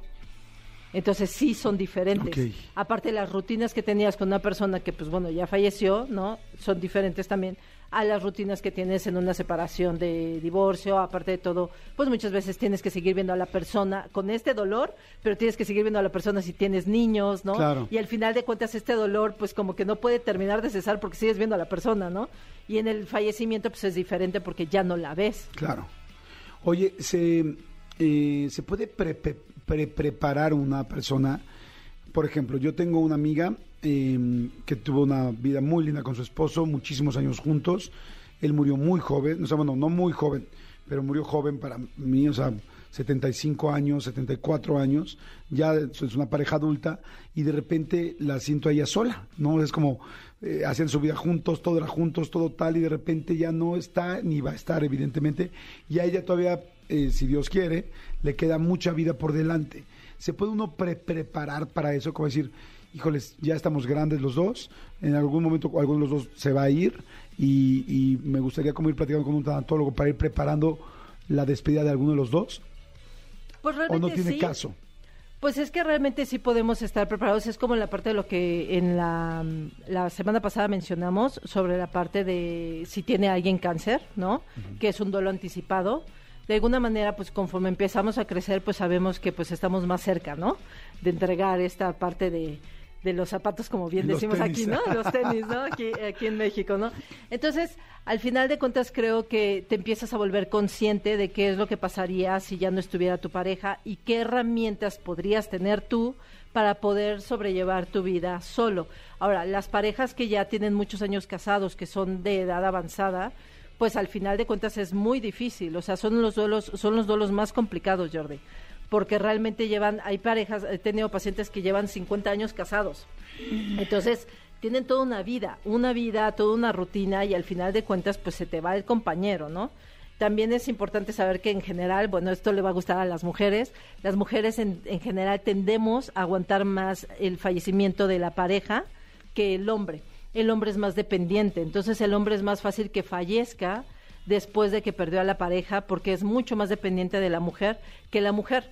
La mujer, aunque sufre, sí, pero las Sale mujeres adelante. las mujeres tendemos a ser mucho más expresivas, a platicarlos con las, a buscar más ayuda, ya sea sacar que- las emociones. a sacar las emociones, ¿no? O sea, buscas más psicólogos o buscas este cursos de crecimiento espiritual, o sea, la mujer busca muchas herramientas, el hombre no tanto, por eso en general la mujer tiende cuando pierde una pareja ya mayor, tiende a superarlo más que un que un que un, hombre. Wow, qué interesante. Eh, dice última pregunta. Bueno, no, no, yo te tenía otra por ahí. Eh, ¿Es más difícil el duelo de una persona que pierde a su pareja toda la vida que una persona que pierde a una persona sin saberlo en un accidente? O sea, perder de repente a una persona que, tuvi- que no te esperabas que iba a fallecer, digamos a un primo tuyo que tiene 21 años y es como fue un accidente, o a tu pareja que llevaba 50 años con esa persona. ¿Hay duelos más duros que otros? Yo creo que cada uno tiene su peculiaridad y sus características. Cuando, cuando sabes que, pues, al final de cuentas esto se acerca de alguna manera, estás, estás pensando o tienes una idea de que esto puede suceder. Cuando tienes un accidente, cuando alguien fallece por un accidente, es algo inesperado. Entonces, por lo tanto, te agarra como por sorpresa. Por lo tanto, también puede ser muy complicado porque te preguntas muchas cosas. Si sufrió, cuánto tiempo quedó, cuánto tiempo se tardó en morir. O sea, hay muchas cosas que te puedes preguntar que te pueden atormentar ante esa situación, que si ya tienes una persona que es mayor, que ya se fue al hospital, que estás tú con él, o que lo estás cuidando, tanto en casa o en hospital, y que ya estás viendo todo ese proceso, que de repente te llegan con la noticia de que pues te vi hace cinco minutos, ¿sí? Y después los No te otros diez minutos jamás. ya no, ya no lo vas a volver a ver, ¿no? Entonces, aquí mi consejo, como siempre, es siempre traten de llevarse bien con las personas que aman, siempre digan y expresen lo que sienten, siempre las cosas que tengan y que sean importantes, decírselo a las, a las personas, que para ustedes es importante, siempre díganlo porque justamente la vida no está comprada y no sabemos cuándo vamos a fallecer. Nosotros pensamos que vamos a fallecer de grandes, pero al final de cuentas la vida da muchas vueltas y cada uno tiene circunstancias diferentes que tiene que cumplir en este plano. Entonces, es importante que ustedes siempre validen sus emociones y se las hagan saber a las personas que aman para que nunca tengan pendiente con nadie. Eso es bien importante. Wow, me encanta, me encanta, la verdad, felicidades, está muy interesante toda la información. ¿Dónde te puede seguir la gente? ¿Dónde puede hacer una cita contigo? ¿Dónde pueden acompañarse? Pues con una psicóloga y tanatóloga, que además está fantástico que tienes esas dos especialidades juntas. Entonces yo creo que, bueno, eso es un plus. Porque hay gente que va con psicólogos, hay gente que va con tanatólogos, pero que tú tengas las dos, pues creo que es algo, pues muy, muy, muy una muy buena opción. Entonces, eh, ¿dónde te pueden encontrar? En Face y en Instagram pueden mandarme también mensajes o en mi WhatsApp también, ¿no? Se los vuelvo a repetir. Mi Face y mi Instagram es rosadohr y mi WhatsApp es el 55 61 58 54 79. Rosado HR es eh, las redes y el teléfono dijiste 55 61 58 54 79. Así es. Ok, y, y tienes un mail, ¿no? Sí, es rosadohr arroba gmail.com. Perfecto, buenísimo. Pues gracias, muy interesantísimo. Jordi en Exa. No lo puedo creer, se nos está eh, terminando este programa, amigo. Amigo, no lo puedo creer, se nos está acabando el año. O sea, te juro que tengo una cantidad de pendientes antes de acabar el año y de repente digo, bueno, lo hago, ¿cuándo? Güey, ¿cuándo? Sí, ¿Cuándo? sí, no o sea, ya estamos arrancando el- ya la segunda de noviembre. O sea, ¿de qué me estás hablando? De acuerdo, está cañón, tienes toda la razón. Sí, y lo peor es que el programa de hoy ya se está acabando también. Madre mía. Madre mía, sí, completamente de acuerdo. Este, oigan, pero fíjense que alguna cosa que no comentamos hoy, que la verdad se- tenía muchas ganas de platicar, pero se me fue la onda, la verdad, al principio con todos los WhatsApp. Gracias a toda la gente que manda WhatsApp y a toda la gente que manda tweets, que siempre están pendientes del programa, ¿no, amigo? Sí, la verdad es que ya les hemos dicho que el programa lo hacemos juntos, entonces este, ustedes nos ayudan mucho. Además es gratis, es gratis. Oye, y yo también, por ejemplo, tanto en nuestras cuentas, yo en mi Instagram veo a mucha gente que, que no los sigo y tal, pero que me escriben mensajes y que puedo contestarles. Sí. Que yo también dos o tres veces a la semana me meto a mi Instagram a la gente que me da solicitudes de amistad o tal. ¿Cómo se dice? ¿Solicitudes de amistad en Instagram? O solicitudes de mensaje que te De, de comentan, mensaje, ¿no? exactamente. O sea, eh, te mandan mensaje gente que no necesariamente sigues y entonces eh, sí te metes al... eh, sí, pues sí, solicitud de mensaje tal Sí, cual, exacto. Y tú también lo haces, ¿no? ¿O no? Yo, sí, yo lo hago en arroba soy Manolo Fer, ahí este, normalmente estoy como, como muy al tiro de, de- lo que me escriben y, y, pues aquí pasando recados, muchachos. Yo en mi este, Instagram, que es Jordi Rosado Oficial, acuérdense que mi Jordi es con Y, no con J, y luego I latina, Jordi Rosado Oficial, y mi Facebook es Jordi Rosado. Nada más así para que me sigan y ahí nos escribimos. Pero más en mi Instagram es el que normalmente pelo. Oigan, bueno, les cuento que este hoy, hoy es día del ferro- ferrocarrilero y del tren, este, tanto nacional como internacionalmente. Entonces, este, mucha gente, pues como que suena viejo, ¿no? Porque como que el rollo del tren suena como un poco viejo y así. Eh, ya en México ya solamente hay dos trenes de pasajeros. Eh, bueno, sí, creo que sí, sí. No sé si todavía hay un tren que vaya a Oaxaca. Yo alguna vez fui a Oaxaca en tren muy padre. Pero según yo ya solamente hay dos trenes de pasajeros. Uno que es el Chepe, que es el que va por toda la, este, las barrancas del cobre en Chihuahua, en la sierra de Chihuahua. Y otro que es el de Tequila, que sale creo que de la Ciudad de, México. Ja- de Jalisco. Ah, ¿de Jalisco? De Guadalajara a Tequila. a Tequila, que está padrísimo, ese ya lo vimos. No, no, lo, no lo hemos hecho. No nos pero subimos, lo pero, conocemos. estuvimos ahí, sí. Yo hice el Chepe, ¿tú has hecho el Chepe? No, nunca. Es muy bonito. Sí, la Sierra Tarahumara es una cosa preciosa y es un viaje bien lindo en México y el y además el tren está precioso, pero bueno, olvídate del tren que sea muy bonito. El este lo que está precioso es la sierra. Sea, la sierra Hay está tres padrísima. rutas. Actualmente solo hay tres rutas de pasajeros en México. El. Chepe, que es en Chihuahua. De Chihuahua a Los Mochis. El Tequila Express de Guadalajara a Tequila. Y el tren turístico Tijuana-Tecate. Ah, ok. O sea, puro alcohol. eh, O tequila o tecate. Bueno, son. pues el de eh, eh, yo he hecho el Chepe y se lo súper recomiendo, no es caro, es muy padre y te puedes ir quedando durmiendo en diferentes lugares, en un lugar que se llama Krill, luego puedes conocer a, a las familias menonitas, conocer, porque evidentemente conocer eh, a los tarahumaras, conocer a una familia tarahumara, sus tradiciones, por qué están descalzos, hay cosas bien lindas, bien, bien lindas, es un gran viaje, Sí, se lo súper recomiendo, está bien bonito. Pero, este, ¿para qué iba todo esto? Ah, del día del El ferrocarril. día del tren, sí. Ah, bueno, es que te quiero contar, este, porque le llaman a... O sea, ¿hay un día del ferrocarril? Sí, el Día del Ferrocarrilero y del Día del Ferrocarrilero le llaman Héroe de la Humanidad y mucha gente no sabe por qué es eh, eh, el 7 de noviembre se escogió como Día de la Humanidad y mucha gente no sabe que es mexicano la persona que hizo la historia del ferrocarrilero. Ah, ok. Entonces te voy a contar la historia. A ver. ¿Me pueden poner musiquita, por favor, así como de eh, como del 7 de noviembre de 1907 en Sonora? ¡Ay, güey! Sí. Traen una producción irreal en este Sí, programa. dije, ah, mira, esta guitarra es de Sonora. Exactamente. Este, bueno, pues este, mira, bájale tantitito de fondo. Gracias. Pues fíjense que había un maquinista.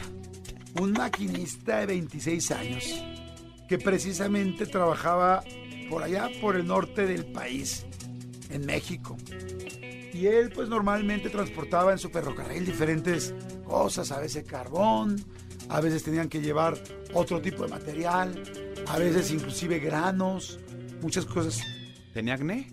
No, no, no, granos Ah, de, de maíz, diferentes granos. El asunto es que estaba él, pues no sé si se diga estacionado, como chingado se diga. Pero el cabrón estaba ahí, Parqueado. parqueado en Nacosari, en Sonora. Ahí estaba el ferrocarril, ahí estaba ese día durmiendo el ferrocarril. Él al otro día tenía que levantarse temprano y como buen ferrocarrilero, tener los horarios, hacer caso a ellos, subirse a su máquina, aventar el carbón necesario junto con sus maquinistas e irse a otro lugar. Su nombre, Jesús García Corona, más mexicano que la cerveza inclusive. Eh, y resulta que ese día estaba estacionado ahí, en Acosari, el, el ferrocarril, y la, pues, ¿cómo se puede decir? Lo que llevaba ese día, la mercancía de ese día, iba a una mina. Y no eran palos, ni eran picos. Ese día lo que llevaba era dinamita. Y dinamita para poder, eh, pues, dinamitar las minas. No sé dónde chingados, pero la tenían que llevar para otro lado para poder explotar las minas y sacar pues los minerales y los y los este pues, los materiales preciosos que se sacan de las minas de México. Preciosos. Preciosos. Sin embargo, cabrón se levanta con su pijama, de pijama pues de ferrocarrilero, ya sabes, una pijama pues muy austera, ¿no? Un como boxer pero más largo, suavecito, que te hace que te cuelguen y que te campanen horrible los tompiates. Pero pues que así las tenían antes, ¿no? Eran los boxers largos y casi casi con Holán, ¿no? Porque pues era 1907, no había Gap, no había H&M, como tú Manolo Fernández, que te gusta comprar tus cosas en lugares de ricos y mucho menos Zara, ni tus eh, ropa Gucci como la usa tu hermana, tu sobrino y tú. Porque tienes tus tenis Gucci, no nos hagamos tontos, yo lo sé. El asunto es que pues este hombre traía su playera pues, roída, su porque así se usaban las pijamas de esa época, que se llamaba ropa para dormir, no PJs, como dices tú, Manolo, desde que tus niños veían PJ Mask. Una caricatura que muchos niños ven hasta la fecha, es bastante buena, pero bueno, en esa época no había ni siquiera el Club del Hogar, estamos hablando de 1907. El asunto es que mi querido eh, Jesús García Corona se levanta ese día, se quita la pijama, sale de su casa, va caminando hacia la estación de ferrocarriles, ve su ferrocarril de carga. ¿Y qué crees? Se estaba incendiando. ¿Cómo? Se estaba incendiando y no la máquina, sino se estaban incendiando los vagones. Y entonces este canijo recuerda qué traigo en los vagones, qué cargo, cargo borregos, no, cargo dinamita. Dinamita. Y entonces, a diferencia de los niños héroes que ni sabemos si realmente fueron héroes y si realmente se aventaron o alguien los aventó, este maquinista dice, hay que sacar esto en chinga, en friega loca de aquí de Nacosari, porque si no va a explotar Nacosari. Y es que mueran miles de habitantes de Nacosari, que los quiero, que los amo, que son mi gente, que son mi raza, o explotar yo. Y entonces corre, se sube a su máquina, con ayuda de un par de maquinistas, echan carbón, me imagino, no sé qué hacen, baja todos y él empieza a manejar la máquina y a sacarla sin saber en qué momento iba a explotar y en qué momento se iba a prender la dinamita para poder salvar a todo el pueblo por el costo de su propia vida. Sale del pueblo, ciertos kilómetros adelante, efectivamente sucede lo que tenía que suceder, explota la dinamita, se empieza a prender uno tras otro de los vagones, hasta que llega a la máquina y Jesús García Corona, ferrocarrilero, muere salvando a todo el pueblo en Acosari. Así fue la historia. ¿Qué? Y a, par- y a partir de ese día se institucionaliza el Día del Ferrocarrilero, que fue un mexicano que salvó a todo un pueblo. O sea que ellos, ellos, él, los dos maquinistas y este hombre, por eso es que hay, se le- se- hay una hasta colonia que se llama Los Héroes de Nacosari. ¿Es por eso? Me imagino que sí, la verdad es que me imagino que sí. No sé cuántos venían en la máquina, pero sí sé que Jesús pues, venía en el ferrocarrilero, No, Jesús está en el cielo. pero también este güey, este güey también explotó y se fue para allá. Se fue para allá. Efectivamente. El, el- los héroes de Nacosari, Jesús García, conocido como el héroe de Nacosari, fue un maquinista mexicano recordado por dar, su vida para salvar al pueblo de Nacosari. Amigo, yo no miento. No, no, no. Yo no miento y así fue la A historia. veces con lo de los A molletes. veces lo poco feo. sí, a veces con No, lo de amigo, no, lo de los sí. molletes sigo sin aceptar que fue lo contrario, pero bueno. Amigo, no vamos a entrar en esa discusión, ya estamos en noviembre, amigo. Señores, se acabó, se acabó, se acabó, se acabó el programa. Gracias a toda la gente que ha visto la entrevista de la banda MS, que le ha ido increíble en mi canal de YouTube. Muchas gracias. Vayan directamente ahorita a YouTube, pónganle eh, Jordi Rosado y van a ver con mucha felicidad y con mucho gusto este, la entrevista de la banda MS, que está muy chida. Manolito, muchas gracias. Ya nos tenemos que despedir, ya nos vamos. Nos escuchamos mañana. Muchísimas gracias. Completamente en vivo aquí en XFM. Arroba soy Manolo Fer, mis redes sociales. Yo sigo sin creer lo de los molletes. Pero bueno, eso es otra historia. Señores, síganme en Facebook eh, y en Instagram. Instagram soy Jordi Rosado Oficial, en Facebook Jordi Rosado. Nos escuchamos mañana. Gracias, mi querido Cristian y mi querido Tony, por la producción del programa. Gracias, este, mi, y, mi querida Jos por estar eh, contestando los teléfonos. Gracias, Gaby Nieves. Gracias, mi querido Elías, por estar en los, control, eh, en los controles. Gracias, mi querido René, por estar en las redes sociales. Bye, nos escuchamos mañana. Bonito día, bonito lunes. Chao. Escúchanos en vivo de lunes a viernes a las 10 de la mañana en Exa FM 104.9.